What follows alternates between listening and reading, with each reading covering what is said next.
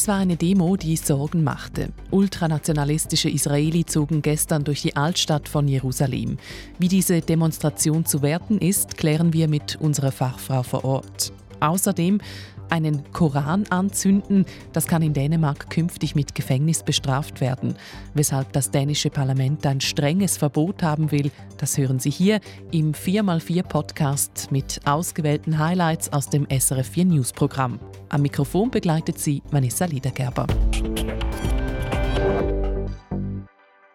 Gestern sind ultranationalistische Israelis in einer Demonstration durch die Altstadt von Jerusalem gezogen wollten zum Tempelberg gehen und die Al-Aqsa-Moschee stürmen.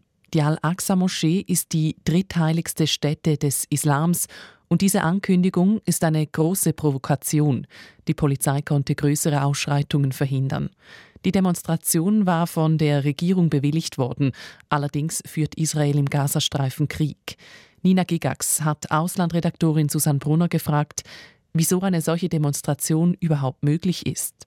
Ja, weil die israelische Regierung diese Demonstration erlaubt hat.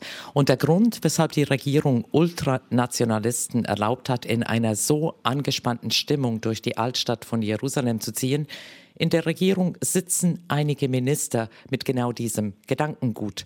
Eine davon ist der wegen extremistischer Gesinnung verurteilte Sicherheitsminister Itamar Ben-Gvir. Premier Netanyahu kann sich nur dank ein paar Extremisten wie ihm an der Macht halten und der Oppositionsführer Yair Lapid, ein Mitglied des Kriegskabinetts Israels, hat die Regierung denn auch scharf dafür kritisiert, dass sie eine solche Provokation in Kriegszeiten zulässt. Einmal ganz abgesehen davon, dass die Polizei im Moment wirklich Wichtigeres zu tun hat, als sich um solche Provokateure zu kümmern. Laut Medienberichten waren rund 150 Leute vor Ort. Es kam auch zu Ausschreitungen. Wie verhielt sich denn die Polizei? Die Polizei hat von Anfang an konsequent durchgegriffen, vor allem als die Menge von der bewilligten Route abweichen wollte. In der Altstadt von Jerusalem wohnen rund 36.000 Menschen, zwei Drittel von ihnen sind palästinensisch, der größte Teil von diesen ist äh, muslimisch. Die Demonstranten riefen rassistische, anti-arabische Parolen und wollten durchs ganze muslimische Viertel marschieren und dann auf den Tempelberg, wo sie die Al-Aqsa-Moschee stürmen wollten. Die hat das verhindert, denn immer wieder kommt es wegen solcher Provokationen auf dem Tempelberg zu Krawallen. Sowohl jüdische als auch muslimische Extremisten nutzen die Explosionskraft religiöser Gefühle für sich. Die Hamas hat ja auch ihren Angriff auf Israel am 7. Oktober mit der Al-Aqsa-Moschee in Verbindung gebracht. Die Hamas-Führung inszeniert sich immer wieder als Beschützerin der Al-Aqsa-Moschee und des Tempelbergs. Hätte die Polizei die Demonstranten durchgelassen, wäre es mit Sicherheit Sicherheit zu Gewalt in Jerusalem gekommen. Sie sagen es, die Demonstrierenden drohten die Al-Aqsa-Moschee zu stürmen, die drittheiligste Stätte des Islam. Kann man sagen, die Demonstrierenden wollten die Stimmung weiter anheizen? Das ist ganz klar ihr Programm. Die Gruppierungen, welche die Demonstration durchgeführt haben, betrachten den Tempelberg als Stätte, wo der zweite jüdische Tempel zerstört wurde und wo der dritte Tempel gebaut werden soll, also der Ort, der den Juden und den Jüdinnen gehört. Das Problem in dieser Region ist, dass Religion als Provokation einfach immer funktioniert. Gelassenheit gibt es bei diesem Thema überhaupt keine. Ihre Einschätzung, Susan Brunner, ist mit weiteren solchen Demonstrationen zu rechnen. Da bin ich mir ganz sicher. Außer die Polizeiführung würde lautstark protestieren, denn die Polizei ist zurzeit wirklich am Limit, um Terroranschläge in Israel zu verhindern. Sagt Auslandredaktorin Susan Brunner. Ein Koran, der brennt, das hat es in Dänemark und Schweden dieses Jahr mehrfach gegeben. Und das hat teils wütende Reaktionen und gewaltsame Proteste in muslimischen Ländern ausgelöst. Dänemark handelt nun, das dänische Parlament will Koranverbrennungen verbieten. Silvan Zemp hat Nordeuropa-Mitarbeiter Bruno Kaufmann gefragt, ob das in Dänemark wirklich so ein großes Problem ist, dass es nun ein Verbot braucht. Ja, darüber herrscht und herrschte gestern im dänischen Parlament vor allem gelinde gesagt eine ganz, ganz große Uneinigkeit. Die Regierungsseite zusammen mit einer liberalen Oppositionspartei, sie sagte, dass diese zahlreichen öffentlichen Verbrennungen eben dazu beitragen, dass einerseits der Hass gegen die muslimische Minderheit gestärkt wird, aber vor allem auch, dass es eben ein Sicherheitsrisiko für Dänemark sei, die Terrorismusgefahr stärke und deshalb verboten werden soll. Auf der anderen Seite die Opposition links und rechts dieser Zentrumskoalition.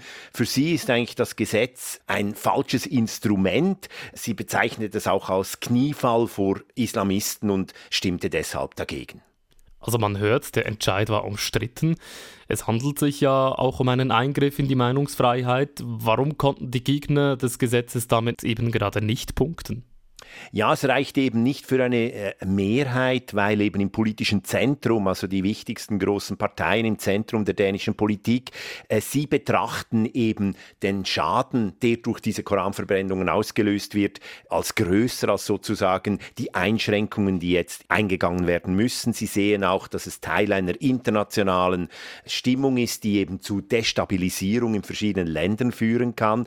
Und es ist sicher auch ein bisschen so, dass Dänemark hat ja schon Erfahrungen mit dieser Art von, sagen wir, Entwicklungen im Inland und dann eben außenpolitischen Verwicklungen. Vor 20 Jahren gab es sogenannte Muhammad-Karikaturen. Damals wurde das zum Anlass genommen, dass gegen Dänemark in der ganzen Welt es zu Proteststürmen, vor allem in muslimischen Ländern kam, bei denen auch manche Menschen das Leben verloren. Und deshalb hat man eigentlich jetzt ein bisschen sensibler reagiert, wobei man sagen muss, dass auch mit dem neuen Gesetz nicht etwa Zeichnungen oder Karikaturen verboten würden. Jetzt hat die Regierungspartei an der Parlamentsdebatte für dieses Verbot von Koranverbrennungen gar nicht teilgenommen, hat im Vorfeld zwar für das Verbot argumentiert. Wovor hat man denn Angst in der dänischen Regierung? Die Regierungsparteien, die gerieten wirklich ein bisschen in die Zange zwischen links und rechts und wussten aber gleichzeitig, dass sie eben eine solide Mehrheit haben, auch mit Unterstützung einer Oppositionspartei, während eben acht kleinere Parteien sich dagegen aussprachen. Es war dann ziemlich interessant zu sehen, wie diese fünfstündige Debatte stattfand, an denen die Mitglieder der Regierung, auch die Premierministerin und der Außenminister Lars Löcke, der ja sehr stark sich für dieses Gesetz eingesetzt hatte, die haben gar nicht mitdiskutiert, sie haben zugehört, sie mussten aber vor Ort sein, weil das hat die Opposition erzwungen im Vorfeld. Und als es dann zur Abstimmung kam am Schluss, nach dieser fünfstündigen Debatte gegen das Gesetz, da sind dann alle Mitglieder des 179 Sitze umfassenden Parlaments waren zugegen. Das wurde erzwungen, auch also kränkliche Menschen, sogar Leute aus dem Spital, sie wurden dann ins Parlament gefahren und deshalb bleibt da schon ein sehr spezieller Ausdruck dieser soliden Mehrheit für das Gesetz, die sich aber nicht dazu äußerten und andererseits eben doch eine starke Minderheit, die sehr dezidiert dagegen war. Es wurde auch kurz darüber diskutiert, ob es eine Volksabstimmung geben sollte, gab es dann aber nicht. Das Gesetz wurde jetzt definitiv beschlossen gestern. Weiß man, was die Bevölkerung in Dänemark darüber denkt?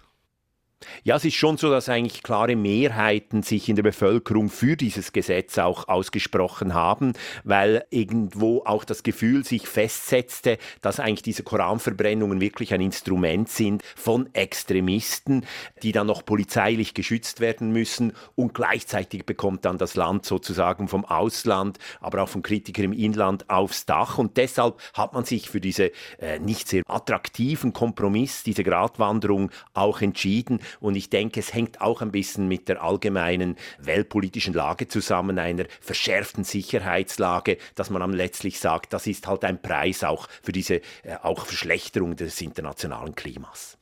Jetzt wird also die Koranverbrennung an öffentlichen Orten in Dänemark verboten. Was droht Menschen in Dänemark künftig, wenn sie das trotzdem tun?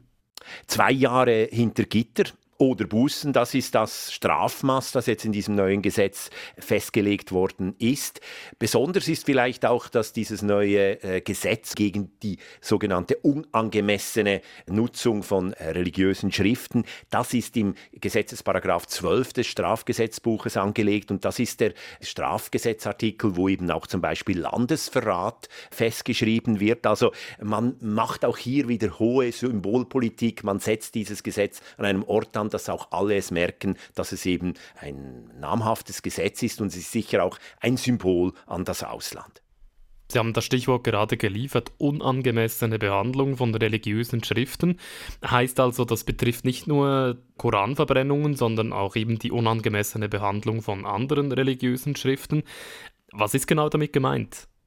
Ja, ich würde sagen, hier wird es wirklich auch spannend, nicht nur für Juristinnen und Juristen, weil hier hat eben diese spezifischen Formulierungen haben viel zu reden gegeben, schon im Vorfeld. Da hat sich zum Beispiel die Polizei gemeldet, auch Amnesty International, Künstlergruppierungen. Und am Schluss hat man sich dann darauf geeinigt, dass es eben nur gilt für maßgebliche Schriften der registrierten Glaubensgemeinschaften, also nicht irgendwelche Gesangsbücher von irgendwelchen religiösen Gruppen, sondern die wichtigsten Grundbücher wie der Koran, die Bibel und die Tora, auch nicht Gegenstände oder äh, Zeichnungen, wie zunächst auch vermutet wurde. Also es ist äh, auch weiterhin privat erlaubt, einen Koran zu verbrennen oder auch so etwas zu unterstützen, wenn jemand anderes das macht. Also vielleicht das ganz Besonderste in diesem Gesetz ist, dass man einerseits einerseits sagt, wenn zum Beispiel ein Koran mit Speckstreifen eingepackt wird, ist das eine unerlaubte Schändung. Aber wenn man eine Bibel mit regenbogenfarbenem Tuch einwickelt, dann ist das erlaubt. Die Koranverbrennungen, die sind ja jetzt aber eben der Auslöser für dieses Gesetz. Die haben für Empörung gesorgt in der muslimischen Welt. Zum Schluss, Bruder Kaufmann, wird das neue Gesetz jetzt helfen, die Wogen da etwas zu glätten? Ja, sicher. Also bereits eigentlich schon die Diskussion darüber oder das Signal der Regierung hat auch dazu geführt. Man hat ja auch im Nachbarland Schweden, wo es ja auch zu solchen Koranverbrennungen kam, jetzt begonnen zu überlegen, allenfalls ein Verbot zu prüfen oder mit anderen äh, Strafgesetzartikeln abzudecken, wie zum Beispiel Hetze gegen eine Volksgruppe oder auch sicherheitspolitische Erwägungen. In dem Sinn haben sich die Wogen schon ein bisschen geglättet und man kann vielleicht abschließend sagen, dass dieses neue Gesetz jetzt in Dänemark letztlich Extremisten unterschiedlichster Couleur davon auslädt, dass sie unter Polizeischutz und noch im Blitzlicht der Medien noch mehr Öl ins Feuer gießen. Sagt Nordeuropa-Mitarbeiter Bruno Kaufmann. Netto Null bis 2050. Das ist das Klimaziel der Schweiz. Das heißt vor allem CO2-Emissionen reduzieren. Rund ein Viertel der heutigen Emissionen werden sich aber dennoch nicht vermeiden lassen. Deshalb plant der Bundesrat, CO2 abzuscheiden, also nach Norwegen zu transportieren und dort in den Boden pumpen zu lassen. Das Abscheiden und Lagern von CO2 ist auch an der Klimakonferenz in Dubai ein Thema.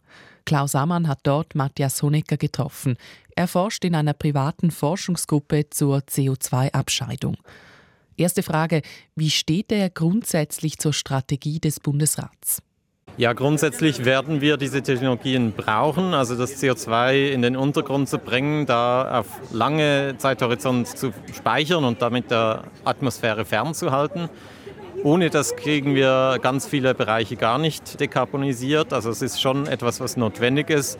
Natürlich, wie stark wir uns darauf verlassen können, beziehungsweise welche Schritte wir jetzt unmittelbar machen müssen, das wird natürlich dann zeigen, ja, ob es am Schluss aufgeht. Aber grundsätzlich ist es schon die richtige Richtung. Eben, ja, aktuell geht der Bundesrat davon aus, dass etwa ein Viertel der Emissionen, also 12 Millionen Tonnen CO2, so kompensiert oder eben aus der Atmosphäre entfernt werden müssen. Halten Sie das für eine plausible Zahl? Ich denke, es ist halt wichtig, überhaupt mal eine Ansage zu haben. Ich denke, wir können grundsätzlich das von heute aus noch nicht so komplett abschätzen, äh, wo wir am Ende des Tages landen. Äh, wir brauchen natürlich komplementäre Maßnahmen, die die Emissionen reduzieren, auch Reduktion des Bedarfs von Zement beispielsweise. Zement ist ein, eine Branche, die lässt sich ohne CCS ansonsten kaum dekarbonisieren. Alternative Baustoffe spielen da sicher eine Rolle. Also das ist ja alles sehr dynamisch und es ist sicher gut, eine Ansage zu haben aus meiner Sicht. Wahrscheinlich werden wir nicht genau da landen, wo diese Zahl jetzt hin zeigt. Besteht denn nicht die Gefahr, dass wenn man diese Technologie hat und sie einsetzen will, dass man bei den effektiven Reduktionen ein bisschen nachlässiger wird? Ich glaube, das ist nicht der Fall, weil letztlich es ist ja wirklich nichts Einfaches, diese Infrastruktur auch in Gang zu bringen, dieses CO2 erstmal einzufangen oder abzuscheiden, zu transportieren und zu speichern. Das hat auch seine Kosten.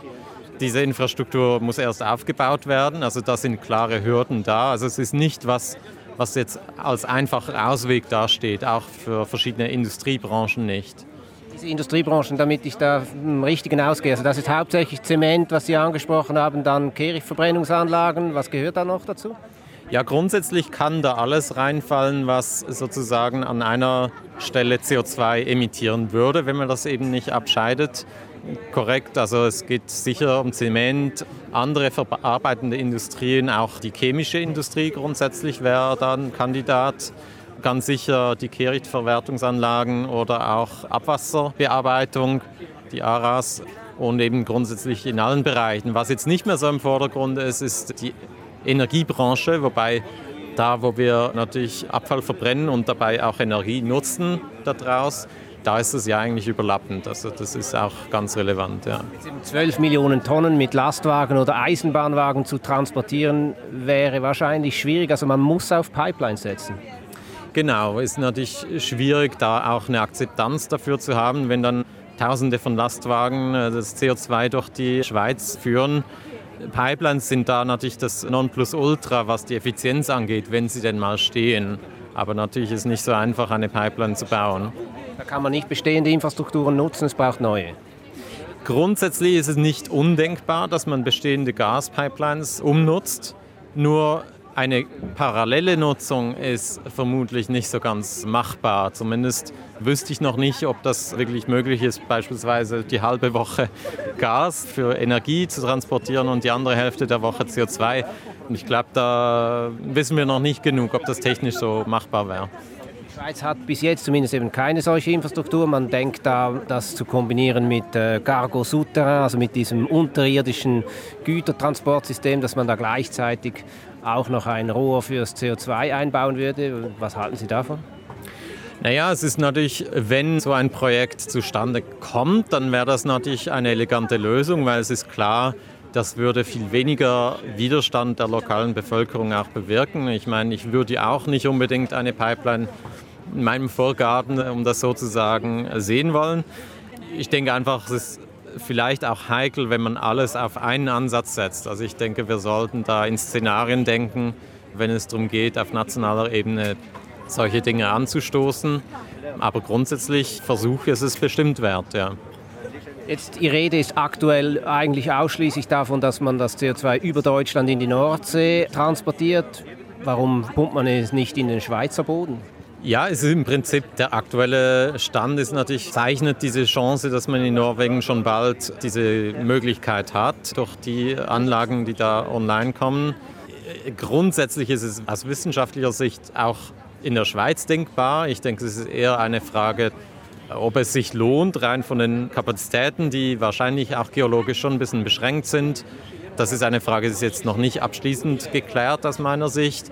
Aber ich denke letztlich, der Widerstand wird eher daran liegen, dass die Schweiz sehr dicht besiedelt ist und insofern solche Anlagen dann da eher dran scheitern, dass wir da zu wenig Platz haben quasi. Ja. Ganz grundsätzlich auch hier an der Klimakonferenz ist ja dieses CCS ein großes Thema. Man hat aber schon lange das Gefühl, man stünde unmittelbar vor dem Durchbruch. Steht man jetzt wirklich vor dem Durchbruch, Herr Honecker?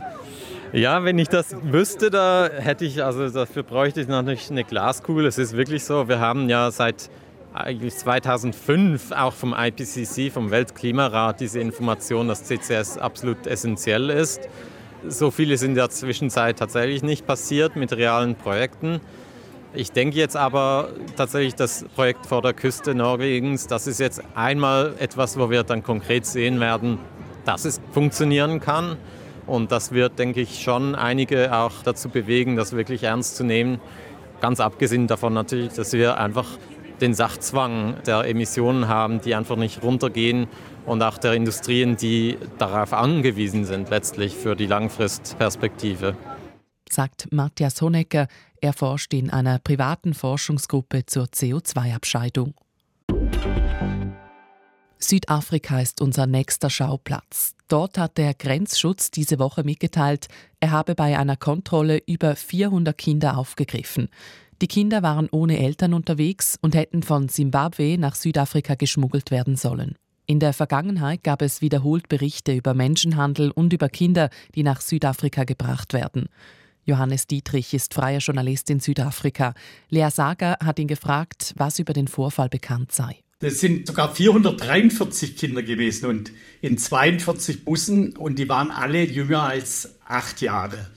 Und das wäre natürlich schon ein sehr krasser Fall von Kinderhandel gewesen. Wer aber die Verhältnisse hier im südlichen Afrika kennt, der wusste bereits oder ahnte, dass sich dahinter etwas anderes verbergen muss. Und es handelt sich genau genommen um Weihnachtsverkehr, um Kinder, die bei ihren Großeltern in Simbabwe leben und über Weihnachten ihre Eltern in Südafrika besuchen sollten. Warum leben denn die Kinder in Simbabwe bei den Großeltern? Die Eltern die sind aber in Südafrika und arbeiten dort. Warum ist das so?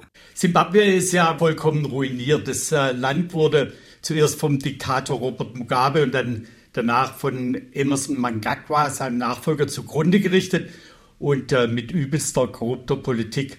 Und um nicht zu verhungern, haben Millionen von Simbabwe das Land verlassen. Fast drei Millionen sollen allein im Nachbarland Südafrika untergekommen sein. Und hier leben sie meist unter ziemlich miesen Bedingungen in, in Slums, wo außer der Armut auch die Kriminalität ein Riesenproblem ist. Deshalb lassen die Eltern ihre Kinder lieber bei den Großeltern zu Hause in Simbabwe. Aber natürlich wollen sie sie ab und zu auch sehen und vor allem in den großen Ferien an Weihnachten. Und da kann man sich sicher sein, dass es sich dabei eben um diesen Festtagsverkehr handelt und dass da nicht in der Menge quasi noch einzelne Kinder tatsächlich nach Südafrika geschmuggelt werden von Zimbabwe aus. Nee, also es waren wirklich diese 43 Busse, das geben die auch genau an. Und da waren teilweise sogar Großmütter mit dabei. Und deswegen haben die anscheinend auch an der simbabwischen Grenze keine Schwierigkeiten bekommen. Und interessanterweise hatten die Kinder alle Pässe. Aber in Südafrika dürfen Kinder nicht ohne Eltern reisen und außerdem, wenn sie nur mit einem Elternteil zusammen sind, dann müssen sie sogar einen Brief von dem anderen Elternteil vorweisen, dass die nichts dagegen haben, dass die eine Grenze überschreiten. Und das sind eben die Papiere, die Sie dann nicht dabei gehabt haben. Genau, alle hatten anscheinend Pässe, aber diese Papiere hatten sie nicht und sie waren natürlich alle minderjährig und durften deswegen nicht alleine über die Grenze. Dieser Weihnachtsverkehr, den Sie angesprochen haben, das scheint ein verbreitetes Phänomen zu sein. Und trotzdem kommt jetzt diese Meldung der Behörden, dass ein Kinder geschmuggelt wurden. Was steckt dahinter? Das hat damit zu tun, dass im Oktober eine neue Grenzschutzbehörde hier in Südafrika ins Leben gerufen wurde. Die heißt Border Management Authority. Und die wollten offensichtlich zeigen, wie wichtig und wie erfolgreich sie sind. Deshalb haben sie von Kinderhandel ausdrücklich gesprochen, also von Child Trafficking, obwohl es sich eigentlich um Kinderschmuggel gehandelt hat oder falls überhaupt. Bei Kinderhandel denkt man ja an Verschleppung oder sogar an Kinderarbeit, also an schwere Verbrechen. Aber davon kann hier natürlich keine Rede sein. Also die wollte wirklich zeigen, diese Behörde, dass sie wichtig ist. Und diese Behörde, die wurde von der regierenden Partei in Südafrika, ANC oder African National Congress, ins Leben gerufen. Nun stehen im April Wahlen an in Südafrika. Gibt es da einen Zusammenhang zu dieser aktuellen Meldung? Absolut, weil der ANC oder ANC, der Südafrika ja seit 30 Jahren schon alleine regiert, hat inzwischen eiskalte Füße bekommen, weil er muss damit rechnen, die absolute Mehrheit zu verlieren. Das hat er seiner verheerenden korrupten Politik zu verdanken. Und wenn es aber etwas gibt, womit man sich bei den Südafrikanern einschmeicheln kann, dann ist das eine strikte, strenge Ausländerpolitik. Denn wie überall in der Welt müssen Ausländer auch hier als Sündenböcke herhalten, wenn es einem Land nicht gut geht. Und das ist bei Südafrika ist das fraglos der Fall. Und der wahre Hintergrund der Geschichte ist also eine Inszenierung sozusagen für den Wahlkampf der Regierungspartei. Der ANC wollte zeigen, dass er etwas gegen illegale Grenzübertritte tut. Was weiß man denn jetzt? Was ist mit den über 400 Kindern geschehen, die an der Grenze aufgegriffen wurden? Na, die Busse wurden einfach wieder zurückgeschickt nach Simbabwe und ähm, jetzt werden also die Kinder bei ihren Großeltern Weihnachten feiern müssen. Und weil Opa und Opa schon für den Busfahrt viel Geld bezahlen mussten, und jetzt vielleicht sogar noch Strafe bezahlen müssen, wird es für diese Kinder wahrscheinlich an Weihnachten diesmal keine Geschenke geben. Sagt Johannes Dietrich, er ist freier Journalist in Südafrika. Und damit sind wir am Schluss der Sendung 4x4. Ich bedanke mich fürs Zuhören. Bis bald, sagt Vanessa Ledergerber.